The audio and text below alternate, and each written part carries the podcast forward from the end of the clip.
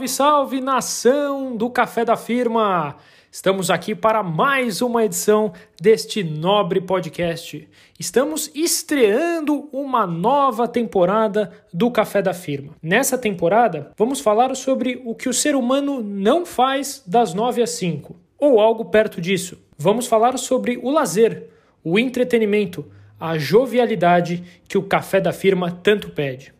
E, para debater comigo, tradicionalmente estou com ele, Murilo de Brito Bonanome. Tudo bem, Mu? Alô, alô, súditos da cafeína, como vão vocês hoje? Salve Daniel Grossman, é um prazer imenso estar aqui com você hoje. Começamos uma edição muito especial do Café da Firma, que vai ser muito interessante para o nosso caro ouvinte. E hoje, nessa tarde friazinha que estamos no estado de São Paulo, eu gostaria muito de um café, sabe para quê? Gostaria de um café para conseguir ler ele, José Saramago. Rapaz, já é a sexta vez que eu começo a ler A Viagem do Elefante e até agora, toda vez que o elefantinho chega lá na Índia, eu não consigo passar daquela parte, rapaz. Eu fico travado naquela parte, não anda, não caminha. Como de costume, estamos aqui com ele, Bruno Arantes Coelho. Fala aí, Brunão. Bom dia, boa tarde, boa noite para quem nos escuta. Olha, Mu, hoje eu queria um cafezinho para acabar de ler os livros que eu tenho aqui que o pessoal me emprestou e até hoje eu não acabei de ler e não devolvi para eles. Arroba Léo Félix. Tô com seu livro aqui e vou te devolver ele. Não preocupa não. Cara, o friozinho que tá aí, eu confesso que compartilho com você. Aqui em Minas tá um gelo danado. Eu tô com medo de quando o inverno chegar. Tô bem ansioso pela segunda temporada, porque que nem o Dani falou, vai ser assuntos leves, descontraídos e é aí que eu me destaco. Hoje o tema do café da firma é Leitura. Como ela ajuda nosso dia a dia e como as obras nos ajudam a melhorar como pessoa.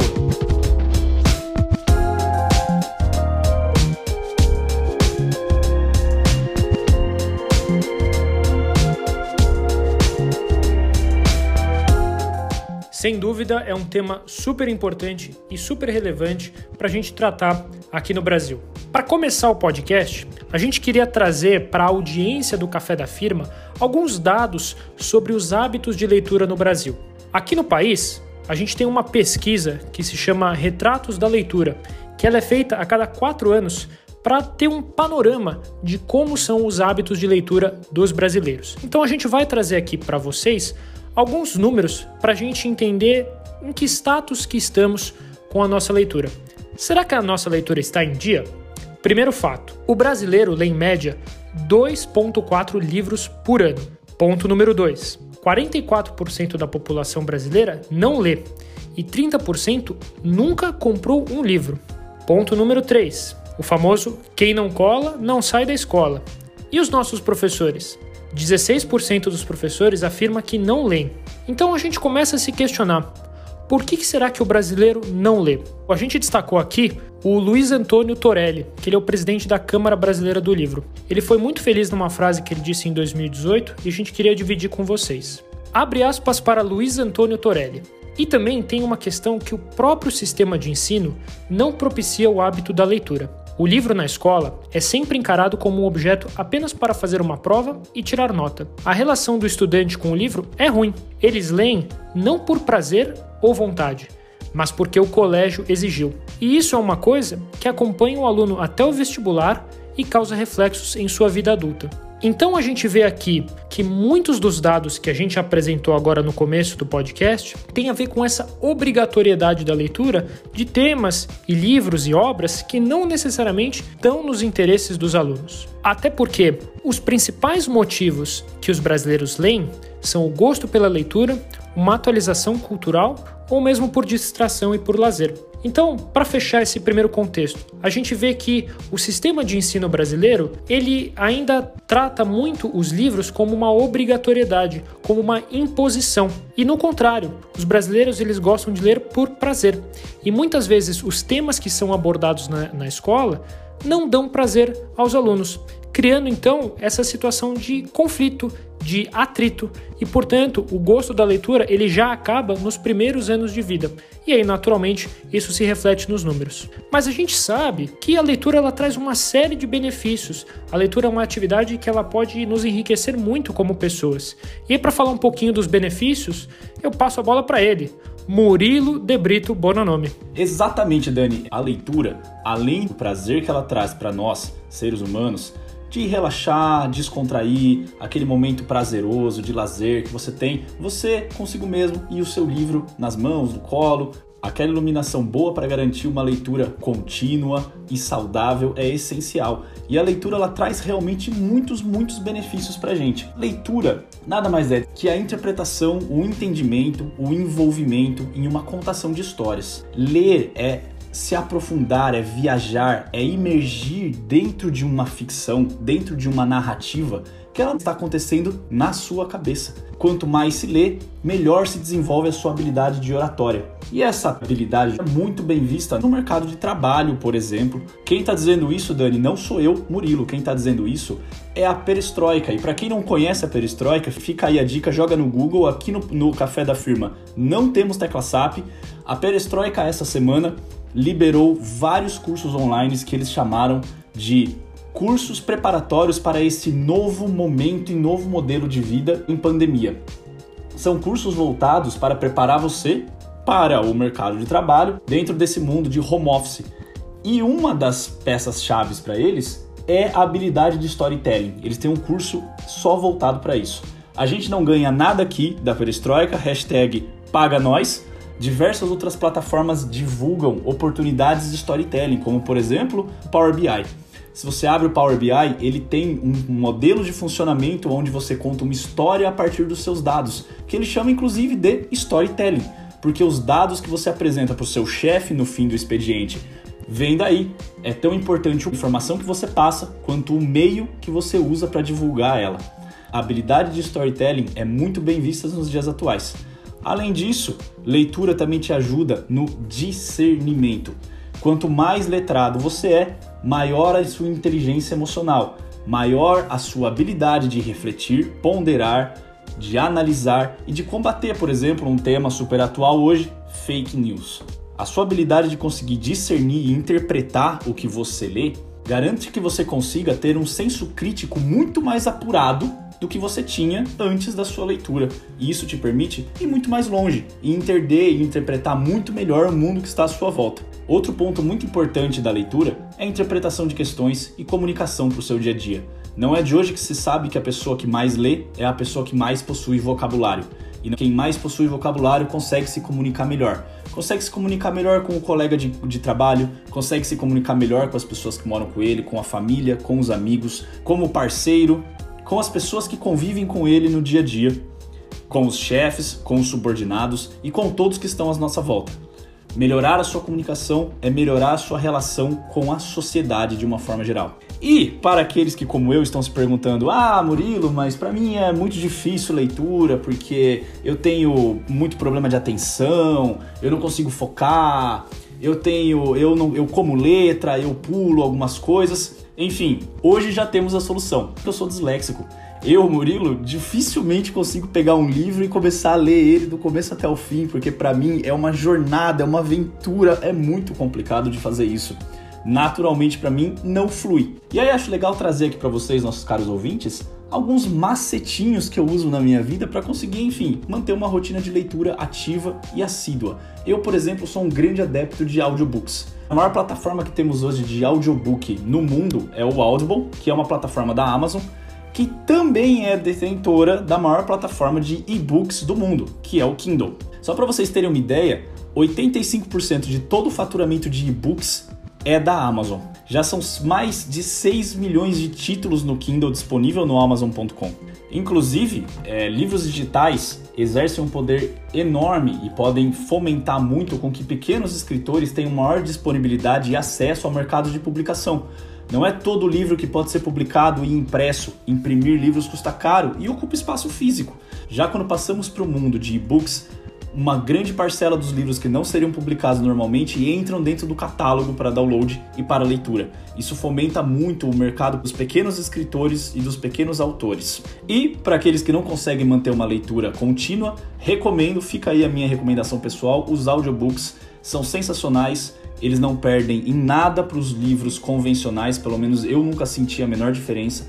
Eu sou um grande adepto de audiobooks, a maioria dos livros que eu já li foram ouvidos eu desde que começou a proposta dos audiobooks eu aderi, porque facilita muito minha vida. Eu geralmente me perco na leitura por causa da dislexia. Para mim o audiobook resolve 100% do meu problema. É uma plataforma maravilhosa que eu super recomendo o uso para aquelas pessoas que gostam de ouvir um, um áudio enquanto está fazendo alguma outra tarefa ou para aquelas pessoas que realmente não gostam, ficam com a leitura cansada e não gostam de, de ler de fato o livro em papel na mão ou mesmo para aquelas pessoas que não conseguem, assim como eu, acompanhar uma leitura contínua, fica aí a dica para os nossos caros ouvintes. E além de incentivar vocês aqui a ouvirem audiobooks ou a lerem mais, Bruninho, conta pra gente, por favor, o que, que nós podemos fazer de uma forma geral para incentivar um pouco de leitura no nosso país? Sensacional, Mu. Eu quero trazer aqui o ponto de uma pessoa que até pouquíssimo tempo atrás não gostava de ler, não era muito fã. Entre ler um livro e ver um filme, ela preferia ver um filme, e é isso que vos fala. Ainda hoje, dependendo do livro, eu prefiro ver um filme, para ser muito sincero. O trauma que vem da leitura, no meu ponto de vista, pelo menos foi o que aconteceu comigo, é que quando eu tava ainda no ensino médio e a escola vinha falar sobre leitura, a imagem que ficou para mim, e aí pode ter sido até uma culpa minha, não da escola, foi de que ou eu vou ler os livros que nem Memórias Póstumas de Brás Cubas, aqueles livros complicadíssimos de ler, ou então eu ia ler livro que, entre aspas, porque eu acho um termo muito pejorativo e não é real, mas que todo mundo fala, que é o livro de autoajuda. Depois que eu comecei a sair da, que eu saí do ensino médio, fui fazer faculdade, ainda tinha isso na cabeça, até que um dia meu notebook quebrou, eu não tinha nada para fazer, falei: "Ah, vou ler um livro". E peguei um livro do amigo meu, morava na mesma república comigo, e aí caiu na minha mão a coleção do Percy Jackson, que é uma leitura muito simples, que é dentro de um tema que eu gosto muito, que é a mitologia grega. Eu comecei a ler os livros, eu devorei quatro livros em questão de um mês no máximo. E aí eu comecei a ver que leitura não era exatamente o que eu pensava. Hoje eu vejo a diferença que o livro faz, especialmente porque eu tô fazendo um projeto com um amigo meu, onde a gente está analisando a prova do Enem. Eu ainda não sou uma pessoa que tem muito hábito de leitura. Eu fico imaginando o que que o Bruno, com 18 anos, que não lê absolutamente nada, pensou quando ele foi fazer uma prova dessa, onde leitura, além das matérias que você tem que estudar, Leitura provavelmente o item mais cobrado da prova, porque você tem que ler, você tem que entender o que a prova está falando, você tem que interpretar e de dentro disso muitas vezes já vem a resposta, não vem nem da matéria. E aqui eu estou usando um gancho para poder falar o quanto a leitura é essencial eu, por não ter tido hábito de leitura, muitas vezes tive dificuldade de escrever um e-mail, porque eu começava a escrever ele, quando chegava no final, o início do e-mail já não estava fazendo o menor sentido com o final, eu tinha que voltar a reescrever ele. E agora que eu estou adquirindo o hábito de leitura, estou lendo coisas mais do meu interesse, eu vejo que já está fazendo uma diferença grande. Eu acho que esse papel de incentivar a leitura deve vir desde dentro de casa, quando você era apenas um Murilinho, quando você era apenas um Danielzinho, quando seu pai e a sua mãe te incentivavam a ler livros. E aí entra o papel de que, se o seu filho não quer ler aquele livro, tenta mudar de tema, tenta mudar o assunto, tenta mudar a maneira da leitura, tenta mudar o tipo do livro, para ver se dessa maneira ele vai ter mais interesse até que ele possa estar lendo alguma coisa que ele goste. Eu tenho um amigo, por exemplo, que gosta muito de esporte. Quando põe um livro de esporte na mão dele, ele devora. Mas se colocar uma um livro de literatura para ele agora no começo, provavelmente ele não vai ser o mais assíduo nessa leitura. Achei o que o Dani falou no começo do podcast sensacional. Faz total sentido a escola, quando vai inserir a leitura na criança, que seja feita de uma maneira que ela não está fazendo aquilo, porque se ela não fizer, ela vai ficar para trás versus outras escolas. Mas que ela faça aquilo porque ela entende a importância que aquilo tem na vida daquela criança e que ela faça aquilo da maneira que melhor se adapta à vida daquela criança, e não só que um livro que não tem absolutamente nada a ver com o perfil dela goela abaixo. O Murilo deixou aqui várias dicas de caso você não goste de leitura, o que você pode fazer para poder sugar o conteúdo de um livro. Eu deixo aqui mais dicas porque eu tenho um amigo, ele cria um escorpião dentro do bolso dele. Ele não gosta de gastar com absolutamente nada. E ele está certíssimo. E eu falo de algum livro que é legal, a primeira coisa que ele faz é ir no Google, digitar o nome do livro em PDF. E ele consegue encontrar a grande maioria dos livros que tem disponíveis hoje e baixa para o celular dele. E ele faz a leitura no próprio celular. Ele coloca no modo avião, não chega notificação, não chega nada que atrapalhe a leitura dele. E ele lê isso enquanto está indo para o trabalho, no metrô, quando ele tem um minuto, dois minutinhos vazios no intervalo do almoço, ele pega o celular dele, vai ler um livro. Ele tem uma coletânea inteira dentro do celular dele. Muito bem, pessoal. Virando a página para essa próxima parte do podcast, a ideia aqui é que cada um de nós compartilhe três obras que leu aí durante a vida, para que os nossos colegas aqui do Café da Firma tenham ideias, inspirações e se eventualmente inclusive leram alguma dessas obras, compartilhem com a gente como é que foi essa leitura. Então, o primeiro livro que eu queria destacar aqui é um livro muito conhecido dos brasileiros que chama-se Transformando o Suor em Ouro, do lendário técnico de vôlei Bernardo Rezende, o Bernardinho. Então a ideia do livro é contar uma biografia do Bernardinho, desde a infância dele até quando ele chega no topo do pódio olímpico com a seleção masculina de vôlei. Ele é muito visto como um grande líder e muitas vezes a personalidade explosiva, vencedora, obsessiva dele é exposta e o livro debate até que ponto essa mentalidade de obsessão mesmo, acho que é a melhor palavra, pela vitória e pela garra e pela dedicação ao esporte, consegue criar times super vencedores como ele criou. Então, ele explora alguns dos segredos dessa mentalidade do Bernardinho, que foi capaz de construir times tão brilhantes no esporte brasileiro. O segundo livro que eu queria destacar também é do mundo do esporte, acho que vocês podem ver aí o quanto eu gosto desse tema. É um livro que eu li recentemente, chama-se Onze Anéis.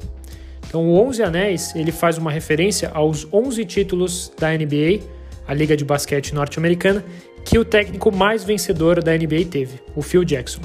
Então, o Phil Jackson ele é muito conhecido pelos dois tricampeonatos dele com o Chicago Bulls de um certo Michael Jordan. E depois ele foi o comandante do hollywoodiano Los Angeles Lakers nos anos 2000, onde ele ganhou mais cinco títulos. É tanto anel que falta dedo da mão para ele conseguir colocar tantos anéis. E a grande sacada desse livro é explorar o personagem Phil Jackson. Então, para quem não conhece, o Phil Jackson ele é budista e o apelido dele nos Estados Unidos é Zen Master, né, o mestre Zen. Então, quando você começa a analisar a obra, a primeira sensação que fica é de antagonismo. De um lado, o Phil Jackson ele traz essa filosofia zen, essa mentalidade budista de calmaria, de simplicidade, de ser centrado dentro do que você traz para sua vida. E de outro lado, você tem uma liga super competitiva, você tem dois atletas que foram comandados por ele, então o Michael Jordan e o Kobe Bryant, que são extremamente competitivos e você fala, puxa, como que essas duas facetas que ele interagiu conseguem se complementar para ele construir esses times vencedores. Então é um livro também que para quem gosta de esporte e para quem gosta de mentalidade é um prato cheio. E para fechar, peguei um livro que não é do mundo do esporte, mas que para mim é o mais legal que eu já li na vida, que se chama A Casa da Rua Garibaldi. A Casa da Rua Garibaldi é uma casa que fica num subúrbio de Buenos Aires. E por que ela é tão importante? Nos anos 40, quando acabou a Segunda Guerra Mundial, vários ex-nazistas fugiram para outros países para evitarem a sua identidade e tentarem escapar dos crimes que eles haviam cometido durante a Segunda Guerra. Um desses criminosos atende por Adolf Eichmann. Qual que é a história dele? Depois que acabou a guerra, ele e a sua esposa conseguiram identidades falsas e foram morar na Argentina, na casa que fica na rua Garibaldi. No final dos anos 50, o Serviço Secreto de Israel, um país que tinha 10 anos à época, teve provas e indícios que o Eichmann estava se escondendo na Argentina. Então eles criaram uma missão secreta para poder capturar o Eichmann e trazer ele para Israel para ele ser julgado pelos crimes que ele havia cometido. Então, o livro conta a história de desde a descoberta das primeiras provas até todo o contexto da missão e, e execução dela, até finalmente o desfecho, quando eles trazem de fato o Eichmann para ser julgado em Israel em um dos casos mais marcantes da jurisprudência israelense. Então, são aí três obras que misturam mentalidade, que misturam esporte, que misturam aventura, para inspirar os nossos leitores do Café da Firma. Então, agora vamos virar essa página, vamos passar a bola para outros três livros muito bem recomendados por ele, Murilo De Brito Bonanome. Mu, é com você. Muito obrigado, Dani. Na verdade, eu, infelizmente, não passo a página, Dani, mas eu passo sim um café. o primeiro se chama Negocie como se sua vida dependesse disso, do Chris Voss. E o livro é uma narrativa que conta a história do próprio autor, o Chris. E ele é um agente do FBI e ele fez carreira na área de negociação de reféns com terroristas, sequestradores, em situação extremamente complexa, com muita pressão em cima dos ombros deles. E ele decidiu, durante a carreira dele do FBI, ele decidiu fazer um curso de negociação com os alunos de direito é, de Harvard. E quando ele chegou lá, ele foi apresentado as técnicas de negociação que os alunos aprendiam no curso de direito e ele humilhou todos os alunos da sala e ele foi convidado a ajudar a professora com as técnicas de negociação que ele usava no FBI. O livro é muito interessante porque é uma narrativa do próprio autor que conta a história dele, mas ao mesmo tempo traz muitos insights, muitos aprendizados e muitas técnicas de negociação que você pode usar na sua vida pessoal, na sua vida profissional, em qualquer situação de conflito de interesses, em qualquer situação de conflitos de opinião que você tenha na sua vida. O Chris percebe que grande parte das técnicas que eles ensinavam na escola de Harvard era pautado num raciocínio que hoje, para quem aí estudou economia, é, é, um raciocínio bastante clássico que diz que todo indivíduo é racional e tenta maximizar o seu ganho frente a uma equação. Mas as técnicas que o Chris aprendeu ao longo do FBI, elas eram muito mais baseadas no que ele chama de uma empatia tática. Elas tentam criar uma relação de empatia durante a negociação para conseguir alcançar um, um resultado melhor do que ele conseguiria só com uma estratégia racional. Ele diz que uma das melhores técnicas é ouvir e tentar entender as motivações da outra parte para conseguir oferecer exatamente o que a outra parte quer e não o que você pode oferecer. Então, um dos insights mais bacanas é que, que eu peguei é que quando nós entramos numa negociação, geralmente a gente sabe o que a gente tem para oferecer. E eu digo isso com uma pequena experiência que eu tive profissional dentro da área de compras, a gente sabe que sentando numa mesa de negociação, você sabe o quanto você tem a oferecer. E aí você tende a oferecer a, até onde você pode. E a, a ideia do Cris é inverter essa perspectiva. Na verdade, você oferece exatamente o que a contrapartida quer e não exatamente o que você tem. Muitas vezes a gente tende a oferecer mais do que a outra parte anseia em conseguir com aquela negociação e a gente sai perdendo um pequeno custo de oportunidade ali. Bom, mas o que é mais bacana do livro é perceber que grande parte das decisões que são tomadas numa negociação, na verdade, elas são tomadas por fatores emocionais e não por fatores racionais. E acho que essa é a grande sacada que muda muito a perspectiva de como a gente enxerga negociações. O segundo livro que eu trago, Daniel Grossman, se chama Um Cavaleiro em Moscou, do Amor Taus. Eu achei esse livro sensacional porque ele abrange um assunto que hoje é extremamente atual para os momentos que a gente vive.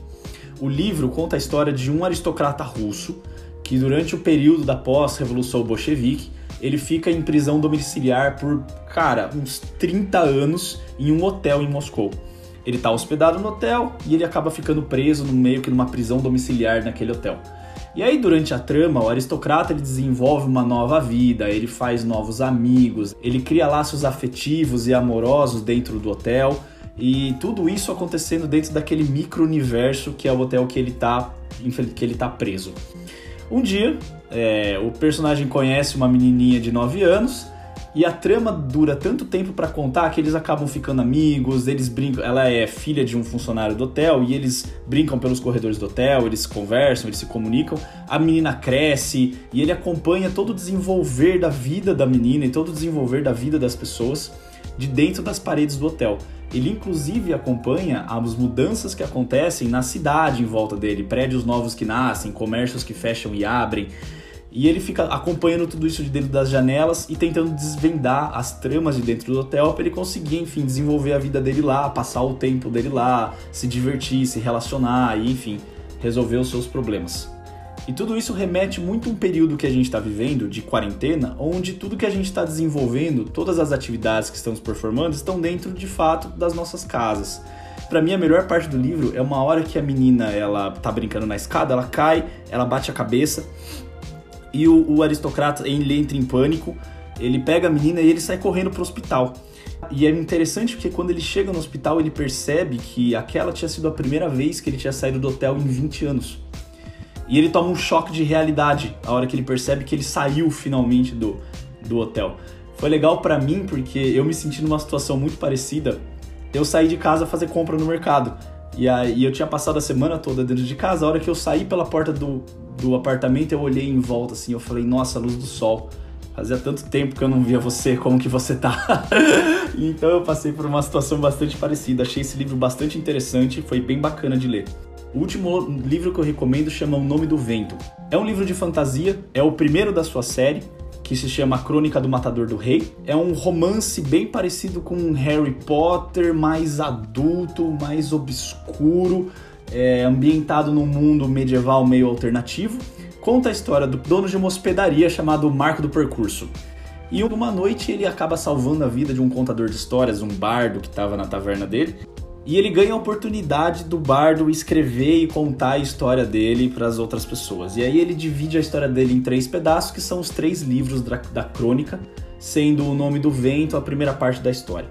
É um livro extremamente envolvente, é uma fantasia extremamente sombria e adulta. O mundo, o cenário em si, fantasioso, é muito bem criado, é muito bem escrito. E o que eu gosto bastante do livro é como ele trata, como ele lida com o tema da magia todo mundo de fantasia tem as suas magias, né? E algumas magias que nem de Harry Potter saem pela varinha, outros são magos que recitam palavras. Ela se manifesta, uma das principais formas que ela se manifesta é através dos nomes. Então as coisas, elas possuem um nome. E não é o nome que você dá para elas. Por exemplo, o copo não se chama copo. O copo possui um nome que há muito tempo atrás foi esquecido, que apenas as pessoas que estudam muito a história, a origem do copo, que são o que eles chamam de arcanistas, conseguem decifrar o nome de verdade do copo. E quando você descobre o verdadeiro nome daquele objeto, você passa a dominar ele de uma forma muito mais profunda do que você dominaria de uma maneira física. Então, claro que já dá para entender que o livro chamando o nome do vento significa que em dado momento é, se domina o nome verdadeiro do vento e se ganha o poder de controlar e dominar o vento. É extremamente interessante, envolvente a narrativa, é muito gostoso de ler. É um livro longo, mas é um livro que vale muito a pena a leitura. Super recomendo para os nossos ouvintes. E agora é a vez dele, Bruno Arantes Coelho. Vamos lá, Brunão, o que, que você recomenda para os nossos ouvintes? Sensacional os livros de vocês. Vou querer ler muito o primeiro que você recomendou. Negocie como se sua vida dependesse disso. Acho que a vida de um vendedor depende um pouco, então eu quero ler ele para entender um pouco sobre isso. Mas vamos lá. O primeiro livro que eu tenho para recomendar foi inclusive o penúltimo que eu li, o último que eu li. Chama Investimentos Inteligentes. É do Gustavo Cerbasi. Ele é um consultor financeiro e agora escritor, tem vários livros de sucesso nesse nesse assunto. E é muito legal porque eu, pelo menos, não tenho noção nenhuma de tipos de investimentos possíveis, onde você pode investir seu dinheiro, em renda de fundo fixo, em ação, em ouro. E ele dá uma explicação sobre como você deve investir de acordo com seu perfil. Explica um pouco o perfil mais baseado no dele. E dentro disso ele te explica as principais opções de investimento que você tem, as mais famosas, vamos falar assim. E aí eu acho que é um livro que é para ter assim de cabeceira principalmente porque eu tô começando agora, então assim, acho que quem tá querendo aprender um pouco mais sobre isso, entender um pouco mais sobre como funciona, ter esse livro ali do lado da sua cama vai te ajudar muito. Os capítulos são separados em, ah, eu quero investir em fundo fixo, quais opções eu tenho? E aí ele vai abrir uma gama de opções que você tem para poder investir. E claro, antes de investir, olhar com o cenário atual, o quanto isso combina ou não. E esse livro eu achei muito bom porque é o tipo de leitura que eu gosto, que é que vai me agregar alguma coisa quando eu acabar de ler o livro. Todo livro agrega, mas vai me agregar alguma coisa mais técnica. Eu ia indicar um livro agora, mas eu vou fazer uma alteração porque o último livro que o Murilo indicou me lembrou o quanto foi bom quando eu li pela primeira vez toda a coleção do Percy Jackson. O que, é a história do Percy Jackson? É uma história um pouco mais teen, eu acho, mas é uma história para quem gosta de mitologia grega. Eu sou apaixonado com, com qualquer tipo de mitologia, acho fantástico. Do jeito que ele coloca a mitologia grega, Ele coloca a história de um semideus, que dentro dessa mitologia é o filho de um deus grego com um ser humano. E aí coloca a aventura dele, mas, por exemplo, o Olimpo não é mais na Grécia, no alto de tudo, do jeito que é retratado na mitologia. Ele pega isso e traz para o mundo atual. Então o Olimpo é dentro de algum lugar muito atual. A história acontece nos Estados Unidos. E aí mostra como onde é o Olimpo, como que ele chega no Olimpo, o que que são os os monstros que tinham na mitologia, onde que eles ficam e tudo isso fazendo sentido de acordo de como o mundo funciona hoje em dia. É como se os deuses tivessem se adaptado à nossa realidade. A história começa a decorrer a partir disso. Apesar de ser uma leitura teen, para quem gosta de mitologia, eu recomendo muito. Eu li eles e acho que vou até ler de novo, porque deu muita vontade de lembrar da história. E o terceiro livro que eu venho recomendar chama Maus, foi quando eu estava começando a querer ler um pouquinho mais. Um amigo meu me recomendou esse livro. Esse livro, inclusive, é vencedor do prêmio Pulitzer. Ele é uma biografia com um pouco de ficção. O livro é todo dividido como se fosse uma revistinha, uma historinha em quadrinhos, onde a história se passa entre o começo da Segunda Guerra Mundial e até quando o personagem principal sai do campo de concentração. Então, eles retratam os judeus como ratos, os nazistas são retratados como gato. E aí a história vai decorrendo a partir de um homem entrevistando o pai dele. O pai dele vai contando a história, todos os apertos e as, os absurdos que ele passou enquanto ficou no campo de concentração, como que ele superou tudo isso. É uma história muito envolvente, não é uma leitura difícil. Eu quando li fiquei completamente imerso no livro. Acho que todo mundo deveria pelo menos uma vez ler esse livro. Muito bem, pessoal. Foram muitos títulos aqui discutidos, quase tão numerosos quanto os títulos do Phil Jackson. Então tem muita obra legal para a gente discutir.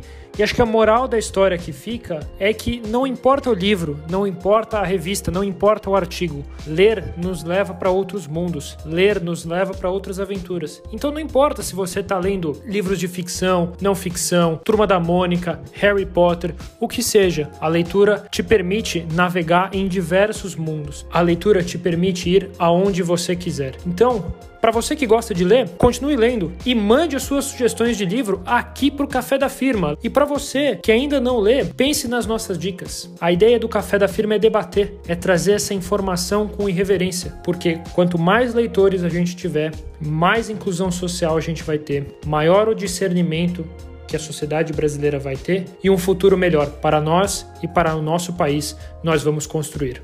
Esse é o Café da Firma. Mu, Brunão, Obrigado mais uma vez pela participação. Nos vemos no próximo episódio. Um abraço.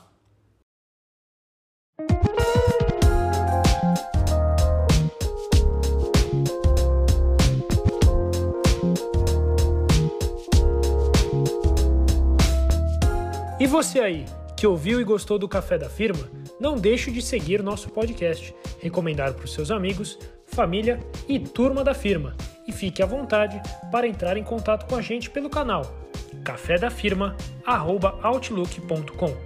A cada temporada, novos episódios semanalmente. Esse é o Café da Firma. Até mais.